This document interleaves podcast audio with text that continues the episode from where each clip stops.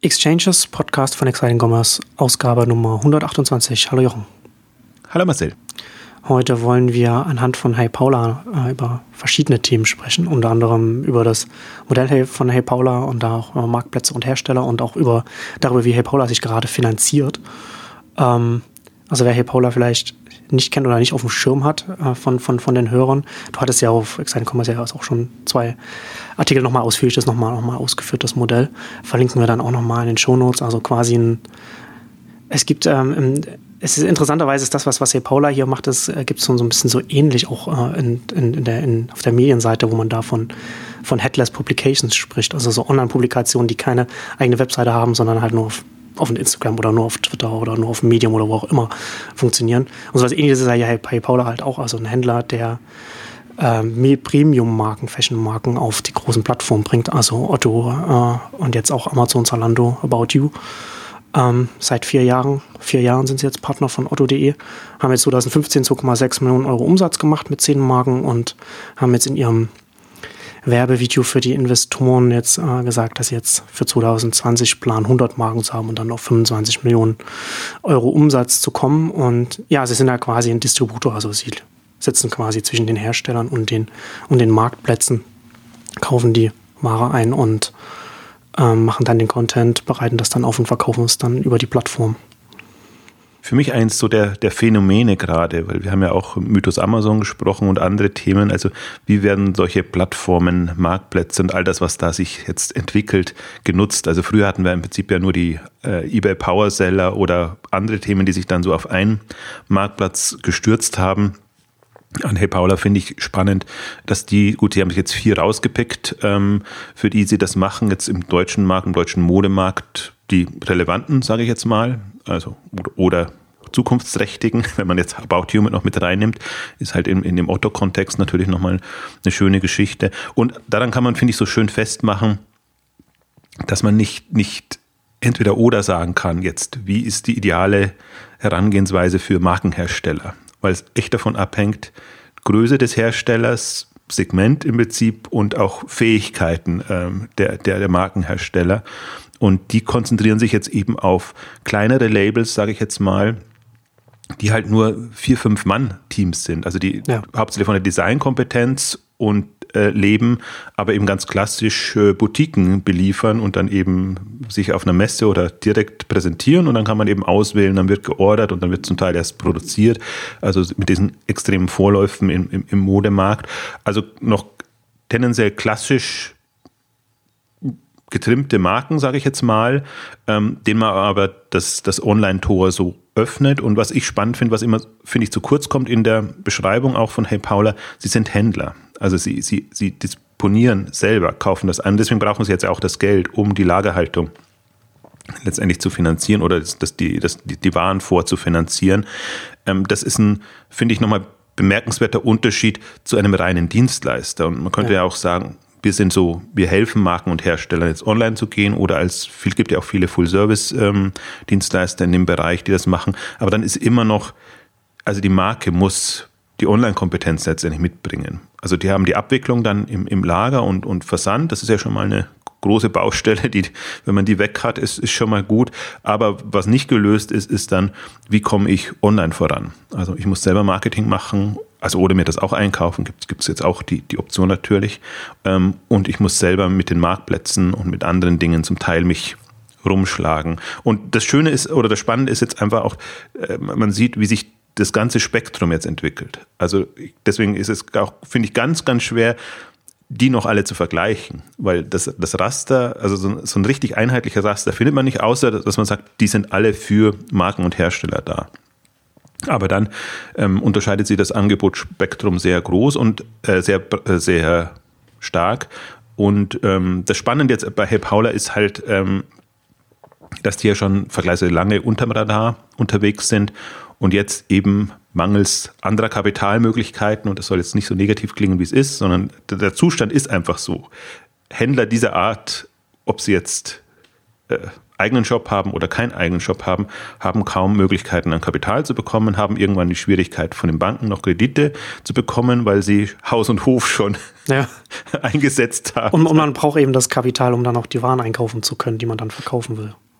Genau, also die arbeiten natürlich schon alle mit, mit Zahlungszielen und allem drum und dran. Deswegen ist es nicht eine 1 zu 1 Geschichte, dass, dass es immer so sein muss, man muss alles 100% vorfinanzieren. Also so ist es ja auch nicht gedacht. Deswegen, wenn die jetzt 10 Millionen einnehmen oh. und damit ja, eine Million äh, Kapital ähm, an Zusatzkrediten einnehmen und die haben schon einiges an, an Krediten, wenn man sich mal die Unterlagen anguckt, ähm, um dann eben 25 Millionen zu äh, erreichen, dann sieht man schon, also Lagerumschlag und Zahlungsziele und alles, was da ist. Äh, also zum, zum Teil sagen sie auch jetzt, je mehr sie bekommen, umso früher können sie auch zahlen, bekommen das Konto dann äh, nochmal gut geschrieben. Also insofern ist, für, äh, ist, ist das schon, hat das so einige Effekte, aber man bekommt halt auf, sage ich jetzt mal, reguläre Weise, wenn man jetzt Crowdfunding noch nicht unter regulär oder Crowdlending ist es in dem Fall äh, reinnimmt, äh, bekommt man das nicht. Und das, das Phänomen habe ich dauernd, also das, das hört man auch von jedem Händler, also gerade die, die lange sehr stolz sind, dass sie aus eigener Kraft ähm,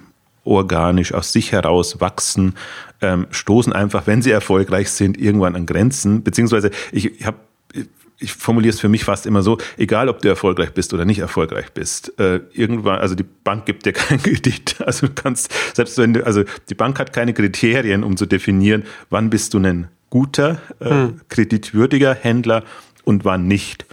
Äh, jetzt kann man natürlich auch sagen, Crowdlending ist jetzt in dem Sinne auch kein Qualitätsmerkmal. Also da muss man sicherlich auch nochmal unterscheiden. Ich kann mir vorstellen, dass jetzt einige ähm, den Weg auch gehen werden und danach ziehen. Ähm, und die Frage wird da immer auch sein, ähm, ist es solider Handel oder ist es halt, wie, so viel halt im E-Commerce auch möchte gern? Also, dass man, äh, ja, also die Problematik, das ist nicht unterscheidbar und das, das macht es ja auch für Banken so schwer. Ähm, dann aber, also wenn Banken schon so fortgeschritten werden, aber Banken sind ja nicht so fortgeschritten, sondern die haben ja generell eine Skepsis gegenüber Onlinehandel, weil das nicht mit dem klassischen Handel vergleichbar ist. Und da haben, die haben sie natürlich besser im Griff. Wenn man eine Boutique aufmachen möchte, dann ist man wahrscheinlich in einem, in einem klassischen Raster drin und dann ja, weiß man kann, man kann halt, man kann halt festhalten, dass so eine, dass so eine Absage von Banken äh, kein, kein äh, Werturteil über, über so ein Online-Handelsunternehmen aussagt, was man jetzt, was man jetzt ranziehen könnte, kann man also dass man sagen könnte, okay, es wurde von Banken, da bekommen Banken, man kommt keinen Kredit von Banken, also stimmt da etwas nicht, sondern Banken sind da einfach grundsätzlich sehr konservativ und, und, und eher, eher ablehnend, was, was, was die Sorte von Unternehmen angeht, weswegen man da überhaupt keine Schlüsse daraus ziehen kann. Auch, ähm, man muss es auch gar nicht äh, der Bank anlasten, sondern nee, nee, genau, Risikoprofil ist einfach genau. Das Risikoprofil ist ein anderes und, und das Witzige eben in diesem Instrument ist einfach, Sie brauchen ja in dem Sinn kein Risikokapital, weil Sie eben keine großen, äh, also nichts zu finanzieren haben jetzt in dem Sinne. Aber ja. es ist natürlich ein riskanterer Kredit, weil man eben nicht, äh, nicht abschätzen kann, ähm, ob das Wachstum und ich meine, muss, muss, er, muss ich, deswegen habe ich es bewusst auch so geschrieben oder so formuliert, wenn man sagt, Verzehnfachung innerhalb von fünf Jahren ist ja schon was anderes, als wenn man so fünf bis zehn Prozent pro Jahr wächst. Also das, das ist ja immer auch die, ähm, das, was es für, für eine Bank oder jeden, der außen steht, so äh, wenig, so schwer einschätzbar macht. Und ähm, ja, insofern finde ich das jetzt ein ex äh, spannendes Experiment. Ich habe die vor einem, also kenne kenn sie, sie natürlich schon länger, aber vor einem Jahr mal besucht, knapp einem Jahr, und ähm, mir das angeschaut oder erklären lassen und äh, fand das damals schon spannend. Ähm, vor allen Dingen, wir, wir haben ja auch schon Ausgaben gemacht jetzt zu dem Thema, wo ich jetzt nicht so explizit drüber gesprochen habe, aber als ein Beispiel vor allen Dingen, weil die ja auch die Marktplätze testen können. Also sie wissen ja genau, wo funktioniert Otto, wo funktioniert äh, Zalando, wo funktioniert Amazon und das ist spannend zu sehen. Das ist halt von, von den vielen Dienstleistungen, den sie, den sie den Herstellern anbieten können, ist das, glaube ich, so gerade von, von, von so einem, als so ein Anbieter oder Dienstleistung, aber als, als Händler, was man halt als Händler zu den, den Herstellern bringen kann, dass man, dass man nicht einfach nur ein als, als ne, Zalando und Amazon und so weiter, die können ja auch selber einkaufen. Das ist ja auch eine, eine der Gefahren von, von, für Paula. Aber was sie den Herstellern bieten können, dass sie ihnen sagen können, okay, deine Marke hier, oder, oder das, was du machst, das besser bei hier so, hier so, hier, äh, hier können wir, haben, haben wir mehr Chancen. Und auch, man, man lernt natürlich auch noch über die Zeit auch was, was die Darstellung angeht und, und, und, und die Besonderheiten der Plattform. Ne? Wenn man halt als Hersteller sowieso nicht nur auf, dem, auf einen Plattform stattfinden will, dann hat man mit so jemandem natürlich einen Partner, der einfach einen Marktüberblick mitbringt, den man selbst einfach in-house nicht haben kann. am Anfang zumindest. Und was man auch nicht unterschätzen sollte, die Spezialisierung. Also die haben ja halt genauso jetzt sich für dieses Premium-Markensegment entschieden und, ja. und sammeln da natürlich mit unterschiedlichen Marken Erfahrungen, die sie dann ja implizit wieder weitergeben. Und wenn man bei denen ist, also ich meine, das ist im Prinzip, äh, ich finde so witzig, wie sie sich jetzt dargestellt haben und, und wie es dann tatsächlich ist. Also um, um Geld zu bekommen, muss man sich natürlich so äh, selber fast als Marke präsentieren. Hey Paula. Und das ist ja, also klar, das, das steht auf den Paketen drauf und die Webseite ist so und, und das, aber im Prinzip sind sie ja, sie arbeiten halt im Hintergrund. Also im Prinzip muss das gar nicht glamourös sein. Und das Spannende ist einfach, sie sind super einfach aufgestellt und, und äh, eines der, also wie, wie man sich halt so ein typisches Startup vorstellt. Und genauso ist es. Sie haben da ihre Lagerräume, sie haben ihre Fotoproduktion, weil sie das natürlich auch auch übernehmen. Und ähm, das ist so das Faszinierende jetzt. Deswegen fand ich das auch, ähm, also das ist ja ohnehin, wo, wo ich immer plädiere, auch wie, wie präsentiert man sich dem Markt dann gegenüber? Also vielleicht ein kleiner Schlenker, aber, aber dass sie eben, also die Firma heißt CB Ecom, äh, also für die beiden Gründer äh, die Namen und, und das ist eine sehr, äh, wie soll ich sagen, sehr nüchterne Firmenbezeichnung. Ja. Damit kommt man aber nicht weiter. Nennen das Ding Hey Paula. Das ist irgendwie was, was äh, auf Resonanz stößt und was einen ganz anderen Eindruck macht. Und ähm, da, darauf dringe ich ja immer wieder, wenn ich, wenn ich einfach Unternehmen sehe, egal in welcher Form, mit, mit super banalen Namen, dann tut man sich unheimlich schwer, erstmal eine, eine, eine Grundaufmerksamkeit hinzubekommen. Und das ist für mich faszinierend. Also, die bekommen halt diese beide hin, dass ich sage, eigentlich sind sie sehr, ein sehr, ja, konventionell, einfach aufgestellter Dienstleister, also der halt weiß, worauf es ankommt, aber im Prinzip vom, von, von der Aufstellung sehr sehr einfach und verstehen es aber ähm, zu kommunizieren. Ich glaube, gerade im Markenumfeld ist es natürlich nochmal ähm, wichtiger, einfach zu zeigen, ähm, ja, wir, wir, wir bekommen das schon hin. Also das ist interessant ist jetzt auch in, innerhalb des Jahres. Ähm, natürlich, das Team wächst äh, mit und, und ähm, am Anfang haben sie jetzt ja, sage ich jetzt mal, ähm, also das, das Witzige ist, dass das jetzt ja keine ähm, Fashion-Leute im Klassensinn sind. Also äh, Fashion-Victims hätte ich jetzt fast gesagt. da scherzen sie auch selber mit, mit sich immer, sondern es sind halt ähm, Onliner, die wissen, wie Online funktioniert, wie Marktplätze funktionieren. Sie haben ihren Otto-Hintergrund, waren da eben ähm, in, in operativen Rollen drin. Ähm, und und die, von dieser Kompetenz kommen sie her und witzigerweise jetzt eben holen sie erst Modeleute rein, die einfach dann nochmal fundierter sourcen können, auswählen können und, und, und das Ganze machen können.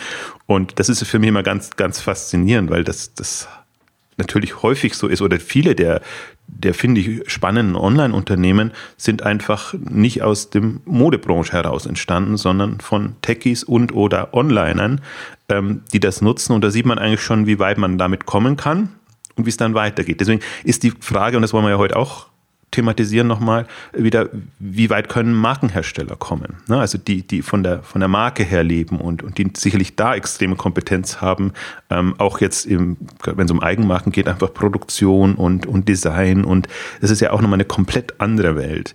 Deswegen bin ich, und das kam ja auch als Kritik, ist die Frage, wie, ähm, also du hast im Vorfeld also gesprochen haben nochmal äh, dich über bist, bist auch über den Login-Effekt äh, gestoßen. Also wie äh, wie, wie stark ist die, Band, ist die Marke an einen gebunden? Ähm, und, und ich glaube, das, das kommt darauf an, wie, wie stark die, die Kompetenz, die Online-Kompetenz der Marke ist. Ich glaube auch gar nicht so sehr, dass es von der Größe abhängt. Also ähm, manche also ich versuche jetzt auch wieder Namen zu vermeiden, aber äh, manche auch, wo man denkt, das sind, sind super große Marken und Unternehmen, weil sie einfach eine andere, also weil sie in der, in der Wahrnehmung so sind oder, oder auch in der Umsatzgrößenordnung so sind.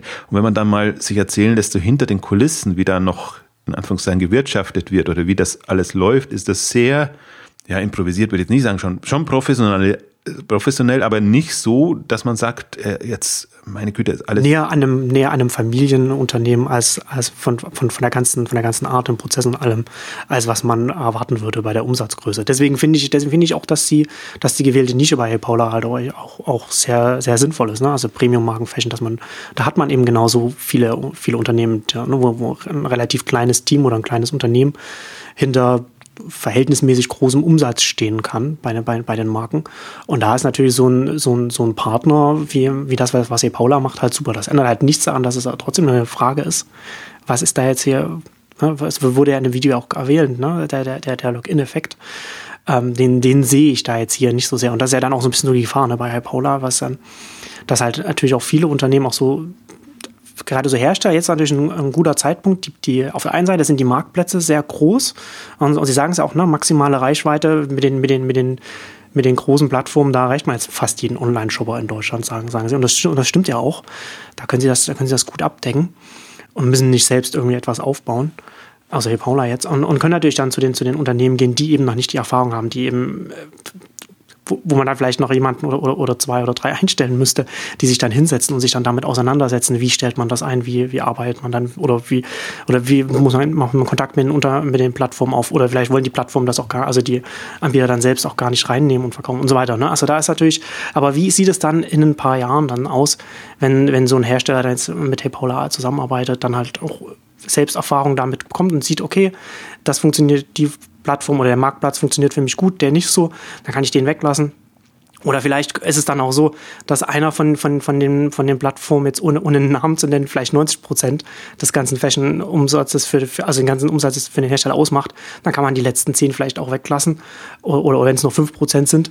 Und wenn man dann halt auch noch die Provision von, von Paula dann rausnimmt, kommt man dann noch mit einem Plus noch raus, wenn man das dann anfängt so zu rechnen als Hersteller. Ne? Solche, solche Gefahren gibt es dann. Oder auf der anderen Seite natürlich, dass halt die Plattformen selbst aktiv werden und zu den Herstellern hingehen und sagen, ne, dann kommt auch direkt zu uns, da können, da, da hätte wir helfen helfen euch noch mehr äh, sichtbar zu werden bei uns und ihr spart dann vielleicht noch zusätzlich noch etwas ein. Ob das dann am Ende des Tages dann nach einem Jahr oder zwei tatsächlich so ist, ist ja dahingestellt.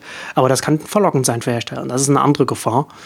Und die dritte Gefahr ist, dass Hey Paula jetzt als, als, als Händler, jetzt als Zwischenmann, das kann Sinn ergeben, aber ich, ich finde es ja gerade so interessant, dass wir jetzt so an einem Punkt stehen, wo so Dienstleister, du hast es ja schon angedeutet, wie hier Paula jetzt kommen, die zwischen den Herstellern und den Plattformen stehen aber es noch gar nicht klar ist, so was jetzt, was jetzt so die dominierenden Formen dann da werden. Ne? Also welche Bündel von, von Dienstleistungen und, und, und tatsächlich Sinn ergeben in, in, so, einem, in so einem Segment.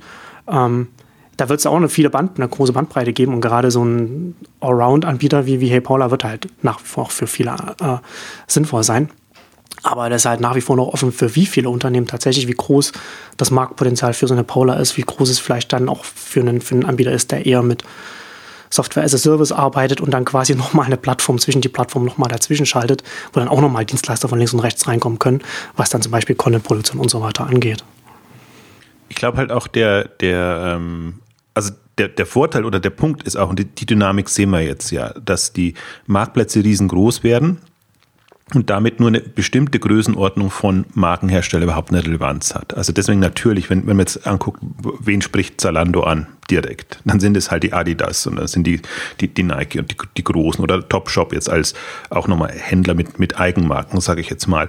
Ähm, also das ist sicherlich ein Segment, was die, sich die Marktplätze nicht nehmen lassen. Da, da würde ich sagen, eher schwierig, beziehungsweise wir können vielleicht am Ende kommen wir noch dazu, noch, äh, es gibt einen Fall, wo, wo, wo das vielleicht relevant werden könnte, aber ähm, wenn ich jetzt sage, so ein Hey Paula konzentriert sich auf, auf kleinere Labels, also wo halt genau das, das Verhältnis dann wieder passt. Also dass der, ja.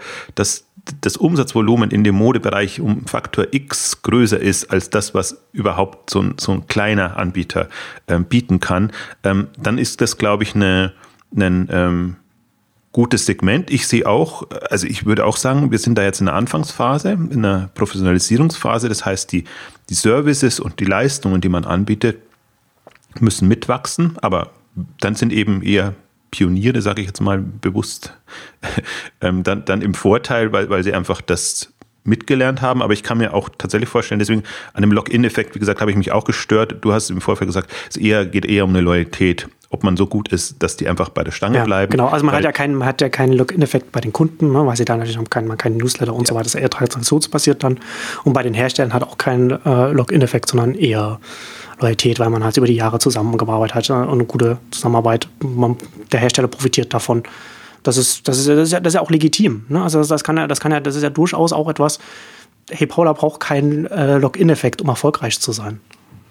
Ja, und, äh, und dann ist es ganz klassisch, sozusagen, ist man gut, äh, kommt man weiter, bleiben die Leute. Und ich sehe auch durchaus gar nicht unbedingt nur die Marktplätze als Konkurrenz, sondern durchaus auch andere, die das Modell natürlich auch fahren können. Also das ist ja im Prinzip ein, das ist ein Handelsmodell. Ähm, du, du brauchst im Prinzip deine, deine Fashion-Kompetenz und, und den Zugang zu den Marken. Und das war das interessante Effekt natürlich jetzt auch ähm, diese Woche oder die vergangene Woche, wenn man sieht, sie gehen jetzt damit in die Öffentlichkeit, weil da merkt man natürlich, ähm, wer sieht sich da als Wettbewerber? Oder wer ist, wer denkt sich, ah Mist, äh, das, das Thema habe ich auch schon äh, lange gemacht oder bin da schon auf einem gewissen Weg und jetzt kommen die nach vorne und, und äh, ähm, vielleicht habe ich verloren, wobei ich jetzt sage, dass das ist ein entstehendes Marktsegment, was, was da kommt. Und muss ich ja nur mal angucken, wie viele äh, Marken es gibt oder auch immer wieder neu entstehen und wieder eingehen. Also das ist ja genau das, was, was Handel ausmacht, da, da modisch oder, oder generell am, am Puls der Zeit, ähm, im Trendsachen am Puls der Zeit zu sein.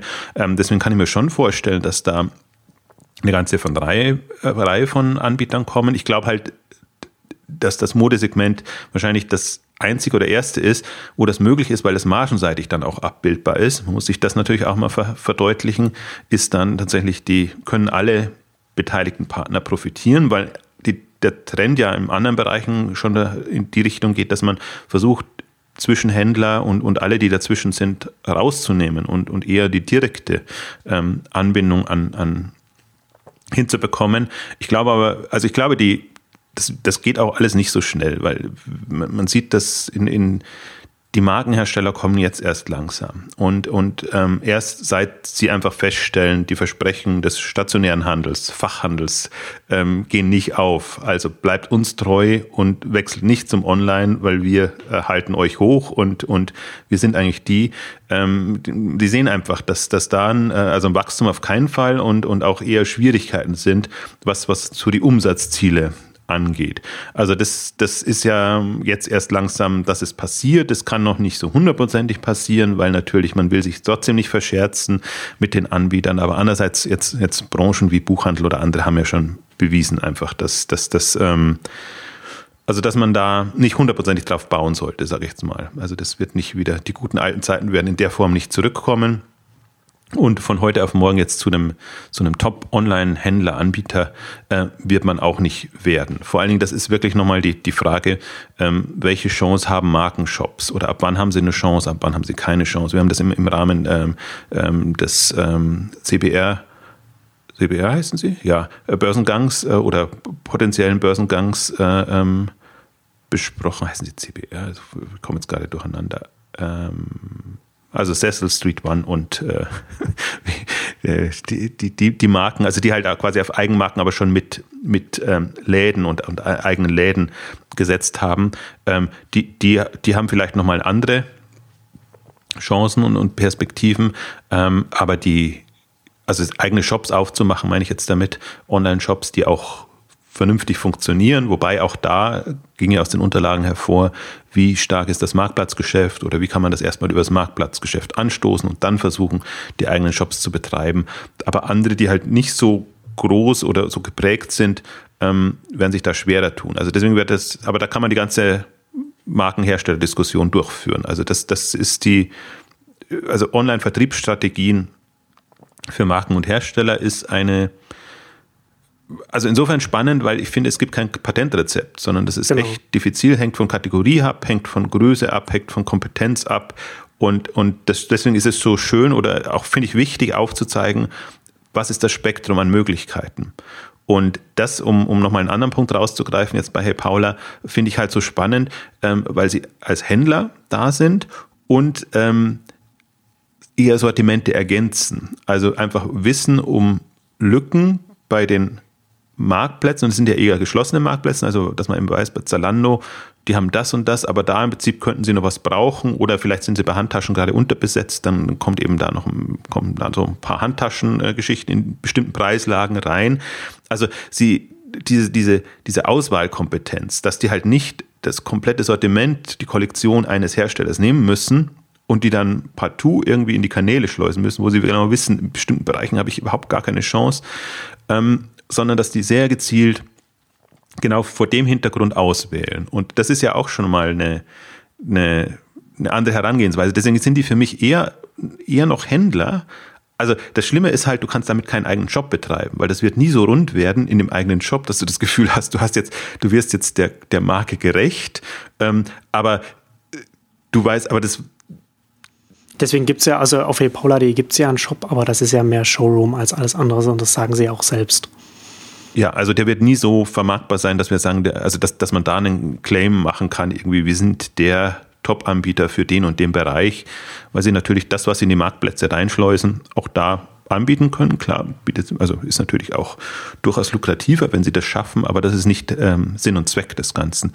Also das, das fand ich eigentlich immer mit das Spannendste. Das ist im Prinzip so eine, deswegen glaube ich, kann das auch jemand, der mit, mit, mit Fashion, äh, Fashion lebt, kann das schlecht machen, weil der natürlich sagt, wie muss so eine Kollektion abgebildet werden, wie muss das alles rund werden und so. Und wenn du sehr nüchtern sagst, nach den Zahlen, Daten oder welche Infos du, du heißt hast, ähm, das sind potenzielle Bestseller. So und so müssen die sein und das darf halt auch nicht zu modisch sein, sondern es müssen eher so äh, Basic-Geschichten sein. Also ich spinne jetzt mal bewusst ein bisschen rum, weiß es nicht genau, aber das ist so die so mein Eindruck, dass ich einfach sage, ich gehe da eher auf auf das, was ich weiß, was auf jeden Fall gehen könnte, als auf die Spitzen. Also es kam jetzt irgendwie in einem Video oder Beitrag, glaube ich, kam. Also irgendwie Abendkleider wird man nicht äh, machen, weil das, das zu modisch ist, die, die Retouren zu groß sind und einfach bestimmte Nachteile da sind. Heißt aber nicht, dass wahrscheinlich irgendwie ein, ein Hey Paula für Abendkleider äh, entstehen könnte, wenn man einfach sagt, mit dieser Kompetenz suche ich mir die hm. Marktplätze oder, oder Dienste aus. Also das, deswegen finde ich das äh, wirklich super spannend, weil, weil es eigentlich ist es so ein ach, eigentlich hat es nichts. Also eigentlich ist es so ein, sage ich jetzt mal, Online-Shop-Dienstleister, wo man sagt, meine Güte, 2016 müssen wir uns da noch Gedanken machen. Aber da die so ähm, sich, sich einfach auf einen Markt oder auf, auf ein, also hochgestochen würde man sagen, Ökosystem äh, stützen können jetzt, ja. ähm, haben die einfach mit so vergleichsweise Basic Geschichten super Möglichkeiten und, und super Hebel auch. Und das, was mich auch fasziniert hat oder was sie auch so bestätigt haben, ist ja auch, wie präsentiert man so ein Hey Paula den Investoren oder den Kapitalgebern über. Und sie haben bewusst gesagt, wir haben es jetzt extrem vereinfacht, äh, wir haben bewusst herausgestrichen, mit 10 Marken machen wir so viel, mit 100 Marken können wir so viel machen. Damit ist noch nicht mal berücksichtigt, dass sie natürlich schon auch, auch mehr Umsatz pro Marke machen. Dass man dann einfach in Skaleneffekte dann auch reinkommt, wenn man, wenn man so wächst, ja.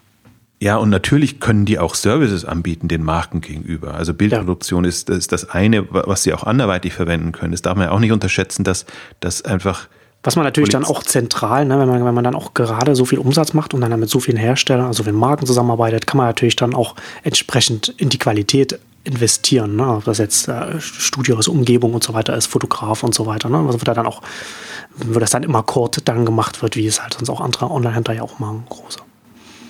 Also ich finde den, eben den Pitch sehr gelungen. Durch die hm. Vereinfachung, damit wirkt es natürlich vielleicht banaler, als es ist, aber der Pitch ist ja für die Investoren gedacht und jetzt nicht für, für uns in der, in, in der Branche, die mit uns einfach ja. mit Geschäftsmodellen ähm, befassen. Deswegen, Alex Graf hat schon ähm, intensiver nachgefragt, was jetzt ähm, die, die Wettbewerbskonstellation alles angeht, das interessiert natürlich so klassisch ein, ein, Kapitalgeber nicht. Dem, dem ist wichtig klarzumachen, ich brauche es im Wesentlichen, um das Lager vor, vor zu finanzieren und ich habe das und das Umsatzpotenzial. Was ich vor allen Dingen spannend fand, vielleicht können wir da auch kurz nochmal drauf eingehen, weil das für Seedmatch jetzt ja auch eine neue Kategorie ist, äh, Lending reinzubieten. Also genau eigentlich die, die Bankdienstleistung, die eben die Banken nicht machen. Sie können das 250, ab 250 bis äh, Euro bis 10.000 Euro darf man investieren oder kann man investieren? Ist das offenbar eine, also für Privatleute, man kann, man kann auch als, als Unternehmen oder als Kapitalgesellschaft, als, als Gesellschaft, äh, Unternehmen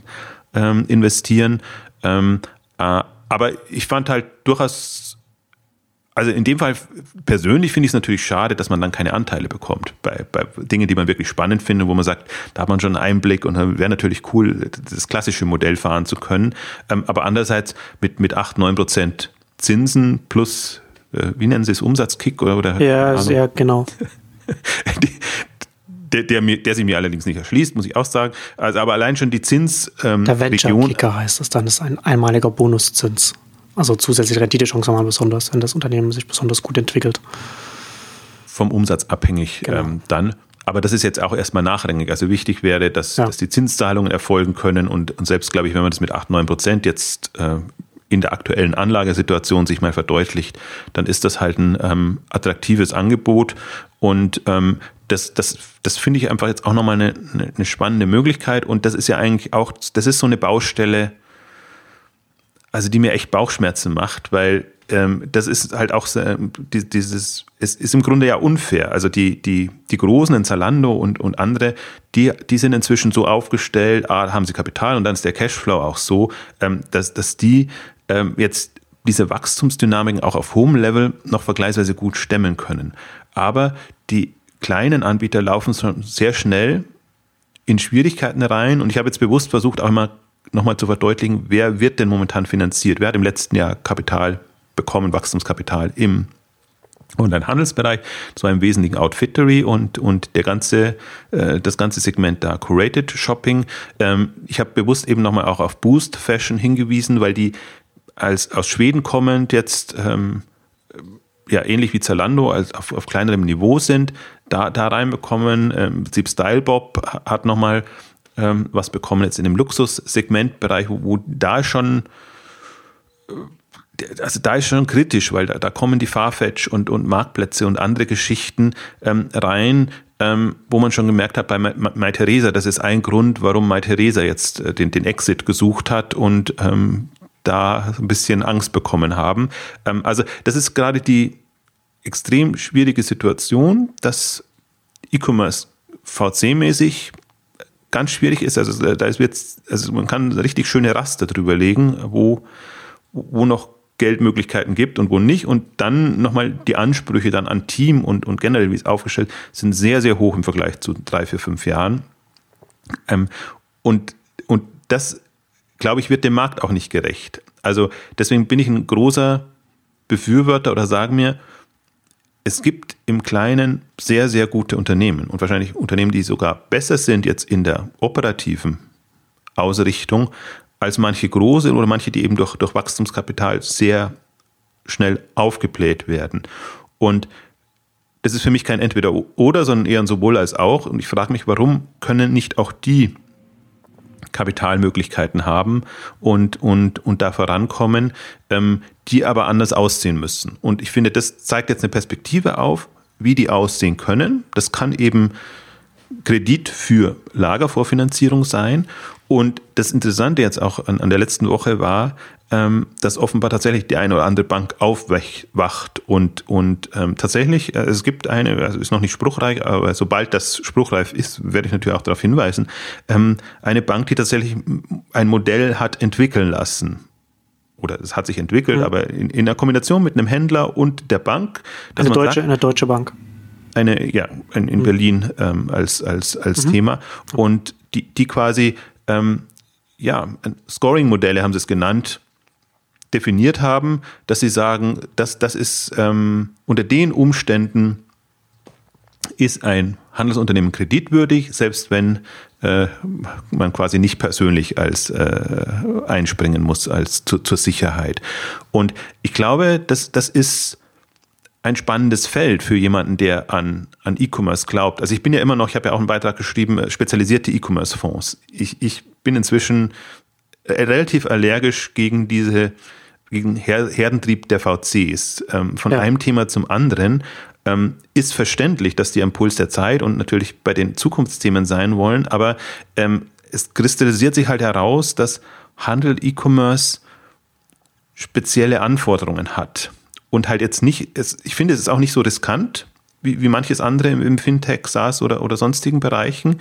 Ähm, es ist vergleichsweise berechenbar, aber die, die Modelle funktionieren halt nicht auch im klassischen VC-Sinn. Das heißt, ich habe nicht so mein, mein Risikomodell und, und was man sich ja auch versprochen hat im, bei den Shoppingclubs oder bei anderen, dass das wirklich so diese Ver-X-Fachung des eingesetzten Kapitals ist, sondern ich, meine Hoffnung ist, und deswegen plädiere ich so immer für die spezialisierten E-Commerce-Fonds, dass Kapitalgeber, die in dem Bereich aktiv sind, einfach sich auch affinere Modelle überlegen können, sage ich jetzt mal. Also A, vielleicht auch von den Versprechungen, denen sie ihren Kapitalgebern äh, machen, also zurückgehen möchte ich gar nicht sagen, weil, weil es ist, ist das Chancen-Risiko-Verhältnis ist ein anderes. Also ich, ich glaube durchaus, dass man, dass man da mehr Geld machen kann oder mindestens so viel Geld machen kann wie mit einem klassischen VC-Fonds, aber man muss halt das nicht in der klassischen. Weil die Verteilung, die Verteilung ein anderes, dass man halt die, die, die Gewinner dann halt nicht die restlichen 95 Prozent der Verlierer rausreißen müssen, sondern äh, die sind halt vielleicht nicht ganz so groß, aber dafür hat man nicht so viele Verlierer, weil es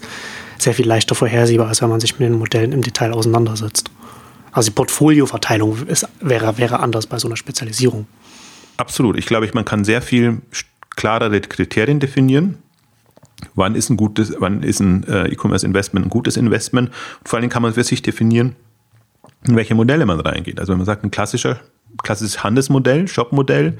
Das hat die Kriterien, ein Shopping-Club-Modell hat die Modell, äh, die Themen und man kann durchaus ja, gucken, geht man auch in innovativere rein, zum Beispiel Mobile, kommt ja alles. Also das, das, äh, das, das, das hindert ja nichts, ähm, aber ich glaube, man kann sich sein, sein ähm, Risikoprofil sehr viel klarer herausbilden in der Spezialisierung. Kann man eben nicht im Mischbereich und dann glaube ich eben, dass, dass auch so Themen wie kreditfinanzierte Modelle ähm, damit drin sein müssen.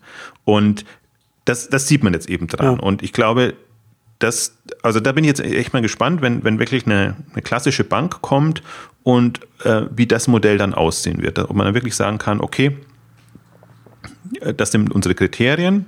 Da hoffe ich natürlich, dass das die, die relevanten, also ich weiß noch nicht genau, wie man das erfassen will, weil für mich persönlich oder aus, aus einer VC-Denke heraus zum Beispiel, ist es ja immer Team plus Modell und alles drum und dran, aber sehr stark Team und die Leute, die das machen. Traust du denen das zu oder nicht? Und deswegen bin ich mal gespannt, wie so ein Scoring-Modell dann aussehen könnte.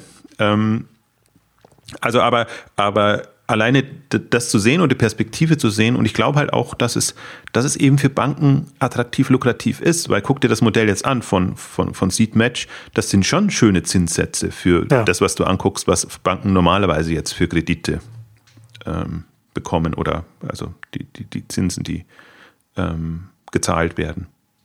Ja, also die, die, die, die Kreditnehmerzahlen, so muss man sagen.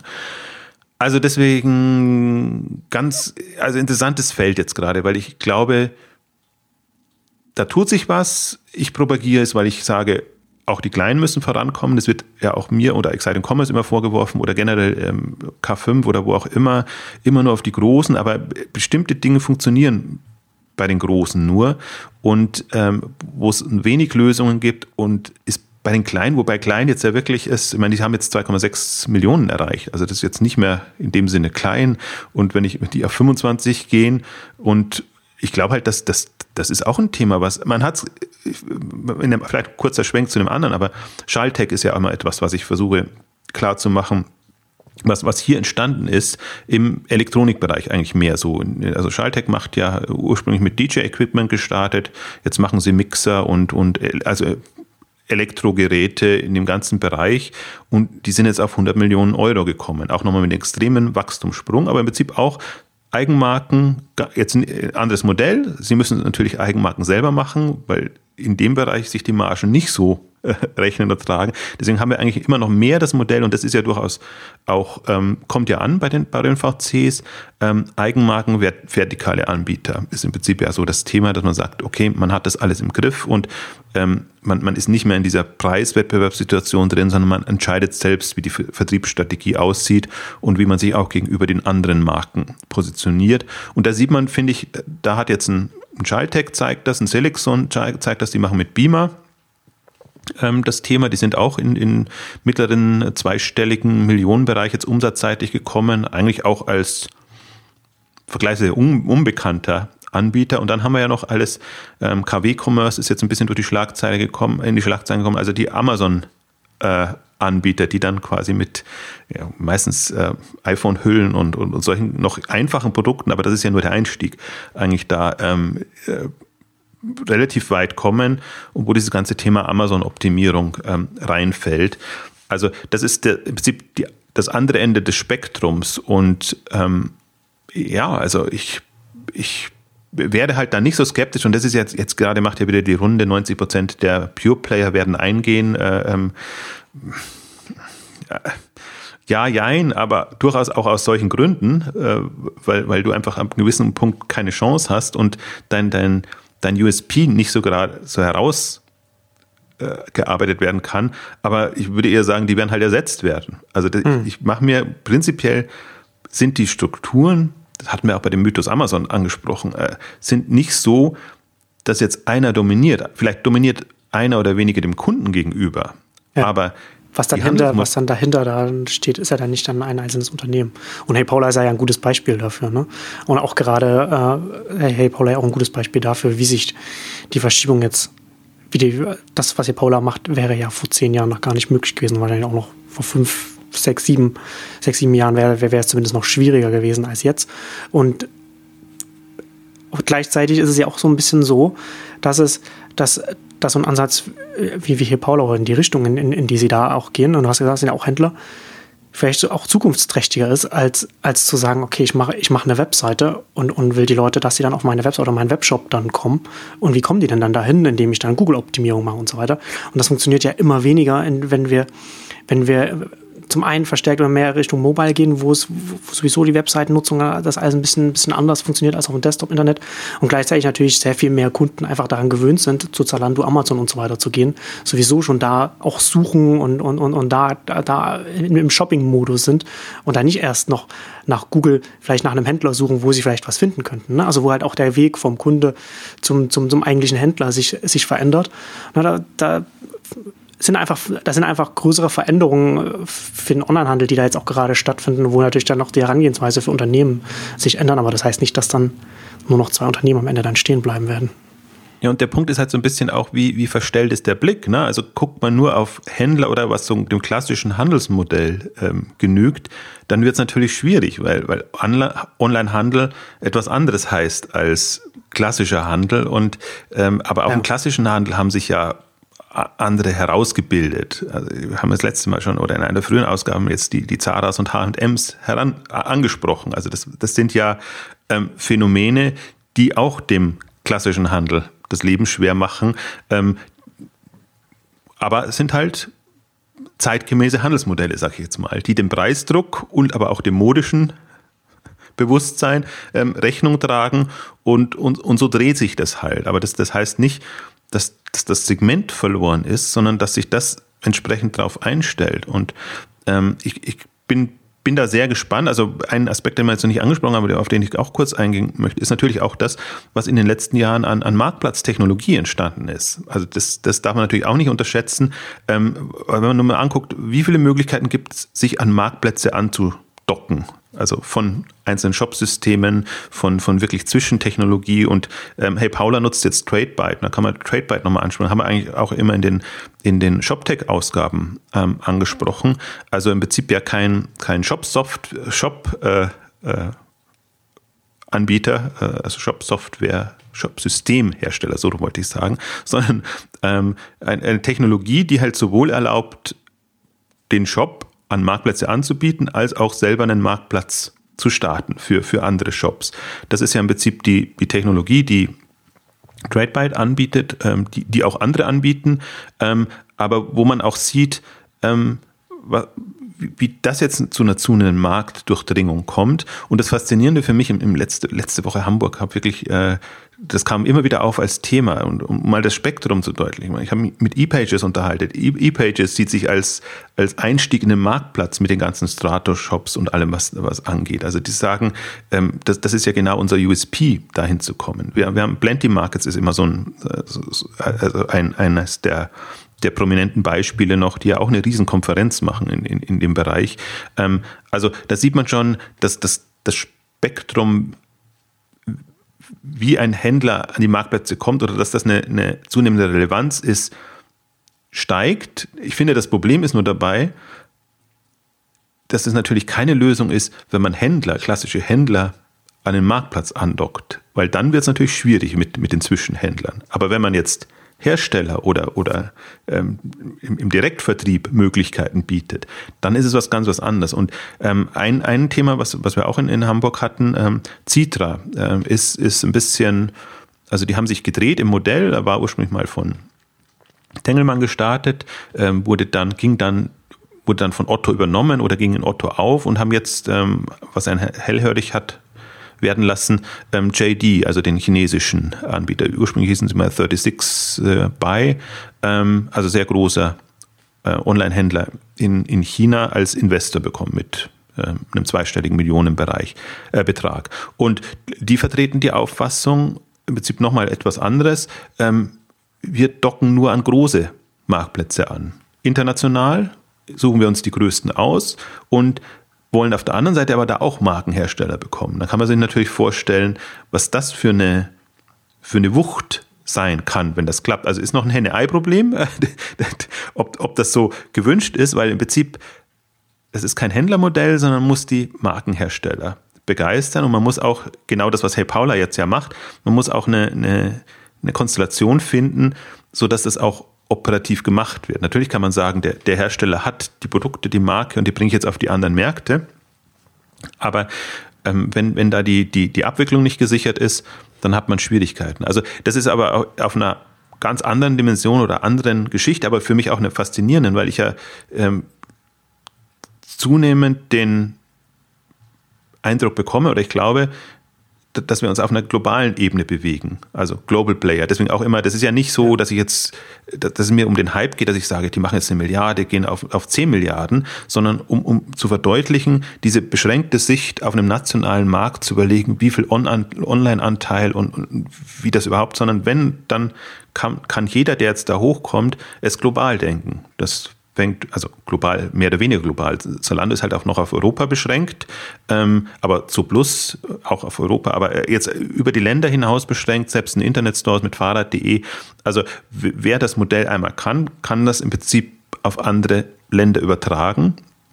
Und das, das ist das Spannende. Deswegen ist diese ganze Verbandssicht und, und die, die vielen Untersuchungen und Studien, äh, wie viel Online-Anteil hat jetzt ein Anbieter? Und wenn man sagt, ein, ein, ein Zuplus spielt im Vergleich zu Fressnapf keine Rolle auf dem deutschen Markt. Die haben 100 oder 200 Millionen, ähm, aber haben eben halt international 700 Millionen. Aber das ist ein Unternehmen, das wie ein 700 Millionen Euro Unternehmen agiert und nicht wie so ein dann eher nochmal eine Stufe drunter agierendes. Und das, das, das, das fällt eben komplett durchs Raster, wenn man immer nur den deutschen Markt oder die Top 1000 Shops oder Top 100 Shops sich in Deutschland anguckt. Das ist ein total irreführender Blick. Äh, andersrum nämlich auch. Also wenn man sagt, jetzt ein Notebooks billiger, ist halt sehr am deutschen Markt hauptsächlich über den Umsatz stark, aber ist als Global Player nicht relevant und wird sich dadurch schwer tun, weil, weil sie sich einfach nicht. Ja, das wirft ja dann langfristige Fragen dann auf immer für die Unternehmen. Ja, also deswegen muss, glaube ich, muss man auch ein bisschen dieses, dieses, diesen, diesen Markt von der Marktsicht wegkommen. Also bei mir ist das, hat sich das auch erst gedreht jetzt als durch die Börsengänge und wenn man einfach ja. sieht, was kommt da hoch und natürlich durch, durch den Fonds und alles, was wir uns damit beschäftigt haben, weil man dann nochmal sieht, dass man dass man komplett weg von, muss von dieser klassischen Struktur denke und auch von den abgeschotteten Märkten und alles, was damit zusammenhängt.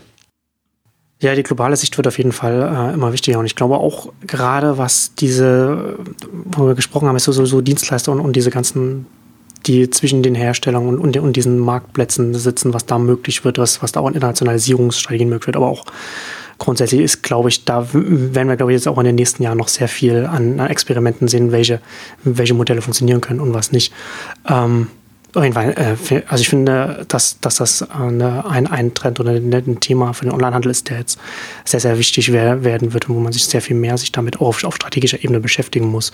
Und ich glaube, das sieht man ja zum Teil auch mit, du hast ja schon angesprochen, Zalando, Zooplus und so weiter. Ich glaube, Zooplus hatte das ja auch auf dem auf einer der, der vorletzten K5 oder der davor auch, auch darüber äh, explizit darüber gesprochen, dass das eben auch sehr, sehr wichtig ist bei der, bei der strategischen Ausrichtung. Aber ich würde zum Schluss nochmal, noch mal, vielleicht kurz nochmal auf das Finanzierungsthema kommen, weil es ist natürlich ähm, auch interessant, dass sie jetzt, ne, wenn man jetzt anguckt, so Seedmatch, was jetzt als Alternative natürlich auch für die Unternehmen besteht, was es vor ein paar Jahren noch nicht gab. Und ich glaube, dass da bei der Finanzierung auch sich jetzt auch noch mal mehr Möglichkeiten noch, äh, noch ergeben wird. Ich finde zum Beispiel neben Seedmatch auch AngelList als, als Alternative ganz spannend. Wenn man bei klassischen VCs jetzt nicht zum Zug kommt, dann kann man über AngelList äh, an, an Angel-Investoren kommen und AngelList macht, bringt ihm da über Software, über, über Vernetzung auch nochmal die Möglichkeit, dass Angel-Investoren da auch nochmal eine Größe eine, eine investierte Summe zusammensammeln können, was sonst da in, in dem Kontext, also in, in, der, in der Zusammenstellung da nicht möglich ist. Was dann vielleicht auch interessant sein könnte für, für das eine oder andere Unternehmen, das eben über die klassischen Kanäle da keinen Zugang. Und da, da wäre da wär übrigens auch noch meine, meine Frage noch an dich noch gewesen, ob du da bei Angel ist, also wer, wer es nicht kennt, ähm, dass es, wo Angel-Investoren sich da mit, mit, Unternehmen auch zusammenkommen, also mit Startups auch finden können. Aber das Interessante ist da eigentlich, dass Angel-Investoren Syndicates aufsetzen können, so nennen sie es da.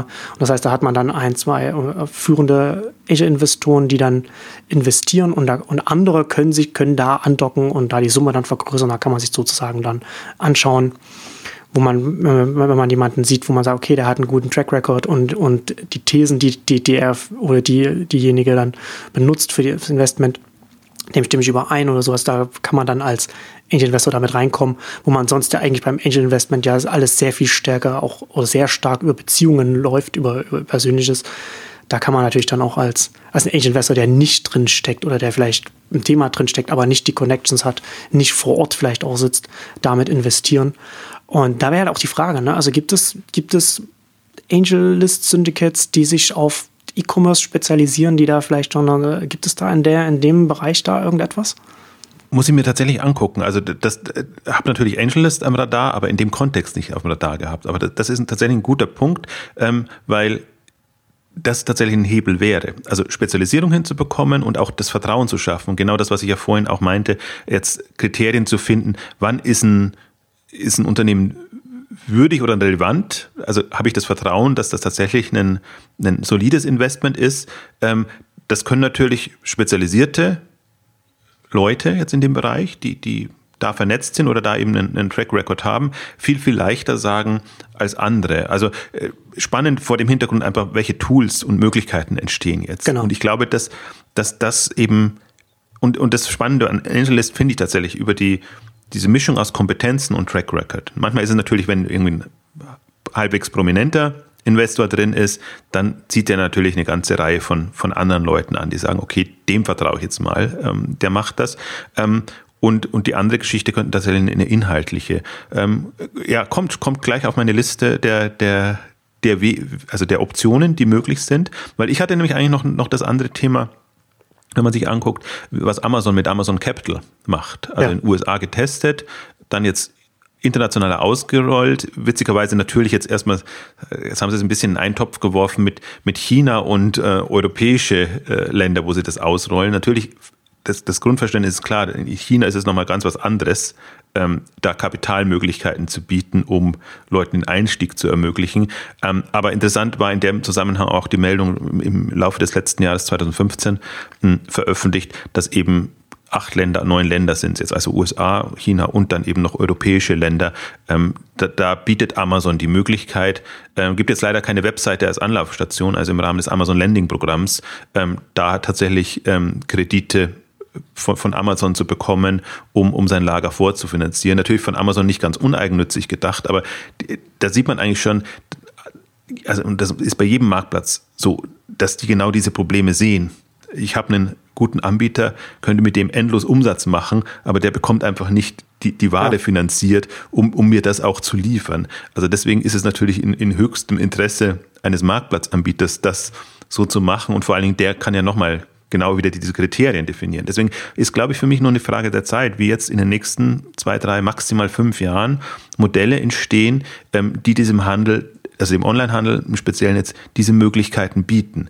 Ähm, weil, es wirklich, und ich habe mir das, das fand ich, um nochmal kurz auf, auf Hey Paula einzugehen, das ist auch das, das spannende Modell, dass man sagt, wie skaliert das dann? Also man sieht einfach sehr, sehr klar, wie es skalieren kann.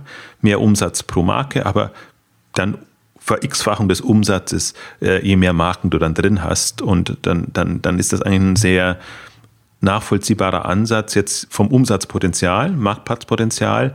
Äh, muss auch sagen, also dass wir nicht zu, zu jubeln darüber kommen. Also was, was ich natürlich als, äh, als schwierig empfinde, ist, ähm, wie, wie, äh, wie soll ich sagen, äh, äh, welche Präsenz hat man auf dem Marktplatz? Also das kann sich natürlich auch ändern. Also Sie argumentieren jetzt speziell bei Otto oder bei anderen, wo Sie halt einen sehr guten Draht haben, ähm, dass das darüber läuft. Aber wenn man jetzt keinen hat, der für einen eintritt, ähm, dann ist es natürlich schon da, da ein Fragezeichen da. Ich glaube, da kommt es auf zwei Dinge an. Ist man vernünftig und bietet die Produkte, die einfach dazu passen und, und wo, wo, wo der Marktplatz kein Problem hat? Oder ist man in dieser harten Konkurrenzsituation, wo es halt dann wirklich wieder darum geht, äh, welche Listenposition hat man und eventuell muss man da eben auch nochmal Geld ausgeben, wie es ja gerade jetzt bei Amazon läuft, dass das ja alles ein sehr ähm, dann wieder kostspieliges, äh, in Anführungszeichen, Vergnügen ist. Ähm, also das, das ist schon auch nochmal eine, ein Punkt dabei, wobei ich mir dann wieder angucke, ähm, das, das Zalando-Modell fasziniert mich ja durchaus, weil, weil die, und ob sie das durchbekommen, weiß ich nicht, also dass, dass sie die Marken so erziehen und an die Hand nehmen können, dass die ihre eigenen Produktbereiche gestalten und machen und dass man eben die dann nochmal forciert. Also natürlich sind sie in den Suchergebnissen und allem auch drin, aber äh, es, das ist ja auch die, die, im Modebereich, glaube ich, viel mehr die, die Markenwelt nochmal eine, eine, eine Thematik und das hat ja niemand so richtig abgebildet. Also das ist ja auch immer was, wo ich dann immer drüber stoße, wenn ich sehe, wie, wie ist das bei Amazon, Amazon Fashion. Und das geht halt nicht so wirklich zusammen. Oder, oder eBay, eBay Fashion. Das ist nochmal schwierig. Also sie, sie versuchen ihr Bestes. Also das ist, ist eigentlich schön gemacht und man sieht so wirklich, welchem Anspruch sie genügen wollen. Aber der Rahmen ist so schwierig, dass es halt schwierig ist, sage ich jetzt mal. Deswegen haben wir jetzt ja einen, einen fokussierten Modeplayer, oder zwei, ich nehme About jetzt mal noch dazu, sagen wir mal, wir, wir haben Zalando und, und wir, wir haben About You, die jetzt äh, da wirklich ein spezialisiertes Umfeld bieten können. Die können sich natürlich andere Gedanken machen, wie will ich da meine Markenhersteller einbinden. Also das, das ähm, ist noch ein Knackpunkt, vor allen Dingen, weil auch jetzt von Marktplatzanbietern natürlich die Kritik kommt, dass man natürlich auf dem Marktplatz im Grunde nicht so stark wächst äh, wie das Unternehmen selber. Weil natürlich immer der Marktplatz nochmal verbreitert wird und dann sind noch mehr Player da und dann, dann verteilt sich das alles wieder darauf. Also das ist ja utopisch, wenn jetzt sagt, ein Amazon wächst meinetwegen 20 Prozent insgesamt, bei den Marktplätzen vielleicht ein bisschen mehr, dass das runtergeht auf die auf den einzelnen Marktanbieter. Das ist ja genau nicht so. Nee. Das ist auch das, das Vertragte daran jetzt in so einer Phase, also von Sättigung möchte ich jetzt noch nicht sprechen, aber sage ich jetzt mal, wo das Marktwachstum nicht mehr so groß ist und wo man trotzdem immer noch Produkte ohne Ende reinschaufelt, um, um alles ähm, abzubilden, das kann man sich ausrechnen, dass da die Wahrscheinlichkeit, dass man da selber als möglicher Kauf in Frage kommt, tendenziell sinkt. Ähm, aber das ist jetzt alles mal, sage ich jetzt mal, das ist schon wieder jetzt eher akademisch, hypothetisch ähm, ähm, gesprochen. Ich glaube, die, die, ähm, diese Marktplatz- und diese Herstellerwelt bietet noch unendlich Potenzial.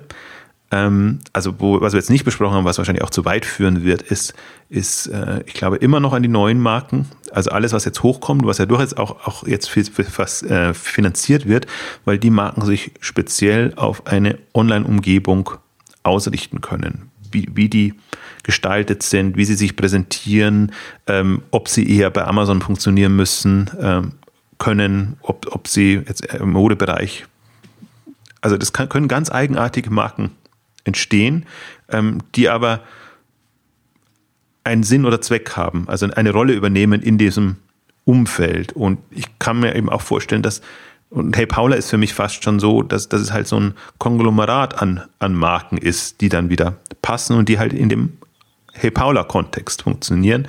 Ähm, deswegen ist das durchaus eine, eine spannende Geschichte. Also jetzt von der, von der Marktentwicklung her schon.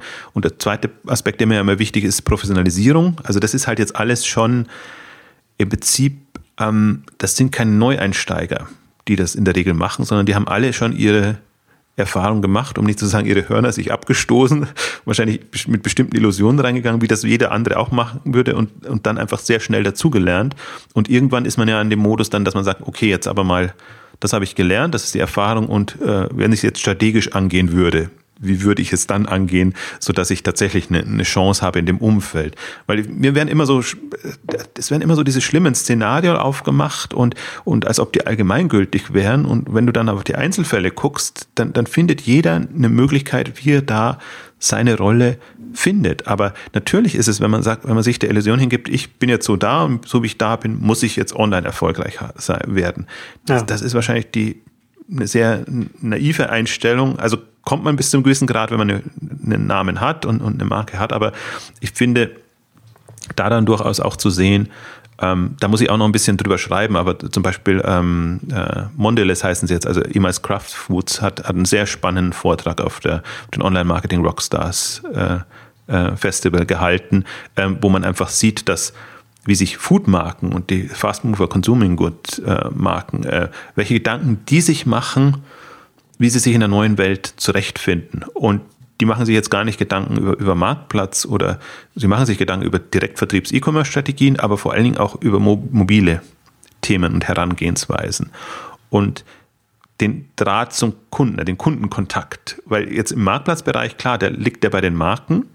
Ähm, aber wenn Marken, und wir haben das Thema ja durchgekaut, auch jetzt im Sportbereich, wenn, wenn, wenn, wenn da eine Sportmarke über einen Fitness-Tracker-Anwendung an die Kunden kommt und daran angehend dann eben auch Produkte oder Services oder was auch immer verkaufen kann, dann umgeht das natürlich komplett alles, hebelt das aus und wo ich mir gerade sehr viel Gedanken mache, deswegen war das jetzt, Mondelez war ein gutes Beispiel, weil es nochmal in eine andere Richtung geht, ähm, im Beauty-Bereich, ähm, wie, wie das da gehen könnte. Vielleicht ist der Weg jetzt nicht, dass es noch einen nächsten Online-Shop im Beauty-Bereich geht, sondern vielleicht gibt es wie im Sportbereich die Tracking-Anwendung, gibt es Anwendungen im Beauty-Bereich, wo man sagt, die Frauen mögen das. Also gibt jetzt gerade auch so Schminkdienste oder Ratgeber oder Geschichten, die im mobilen Bereich hochkommen. Get Eve ist ein, ein Angebot in dem Bereich, ist noch nicht so groß, aber die, die im Prinzip von der Nutzeransprache kommen und sagen, ich habe eine App, die nutzen die Leute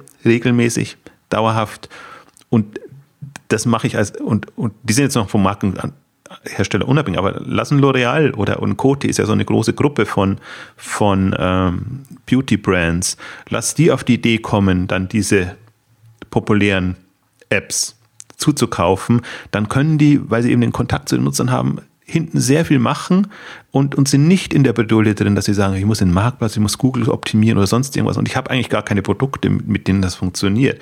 Also ich glaube, da, da kommt es nochmal von der, von der anderen Ecke, komplett anders und auch das finde ich hochspannend. Und ich wollte jetzt kurz zum Abschluss noch, weil ich es vorhin vergessen habe, bevor ich es ganz vergesse, ähm, auf, auf Veranstaltungen hinweisen in dem Spektrum, ähm, weil da tut sich natürlich auch eine, eine, eine ganze Menge und gerade weil wir TradeBytes so erwähnt haben, die haben den E-Commerce Channel Day, der, der im April, jetzt habe ich das Datum nicht genau im Kopf, meines Wissens im ich gucke gerade noch mal kurz nach. Wir verlinken das ähm, dann auch in den Shownotes, kann man das ja, auch noch dann haben wir es auf jeden Fall drin, aber wenn wir schon am 21.04. in München ähm, zum zweiten Mal die E-Commerce Channel Days, finde ich einen etwas unglücklichen Namen, aber es geht eigentlich darum, äh, dass die ganzen Marktplätze sich präsentieren und dass man, ähm, also eigentlich ein Marktplatz-E-Commerce-Event ähm, in dem Bereich, eben marktplatzübergreifend, ähm, das ist auf jeden Fall nochmal eine, eine, eine also wo, wo das als, als Thema relevant ist und die sich auch so offen präsentieren und sagen, uns geht es darum,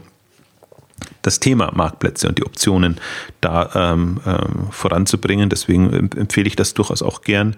Ähm, wir haben natürlich noch die ähm, Digital Commerce Days, auf die können wir auch nochmal hinweisen, ähm, wo ein ganzes Spektrum drin ist, aber was immer auch über, über Hersteller ähm, kommt.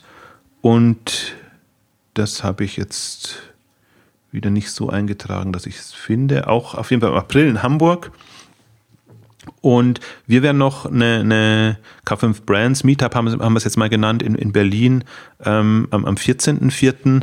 Ähm, machen, wo wir genau mal versuchen, so die, die Marken und Hersteller an einen Ort zu bekommen, um einfach ja, mehr vernetzen als jetzt da äh, Programm zu machen, aber schon versuchen, Marktplatzthematik, im Prinzip Herstellerthematik, eigener Shop, nicht eigener Shop, also die ganze, ganze ja. Spektrum da unterzubringen. Das werden wir dann auch auf der K5 äh, Berlin ähm, nochmal machen, haben wir das letzte Mal ja schon, schon versucht. Und spannend eben, also K5 Berlin jetzt auch nochmal als, als Hinweis, ähm, weil wir da auch das Mobile-Thema ähm, stärker forcieren wollen und eben genau auch solche mobile Anwendungen, die einfach, die im ersten Moment erstmal nichts mit E-Commerce zu tun haben, wo man aber merkt, Mobile bietet andere Möglichkeiten, also Herstellern, äh, Marken und Hersteller andere Möglichkeiten, um, um das ähm, Online-Handelsthema zu spielen.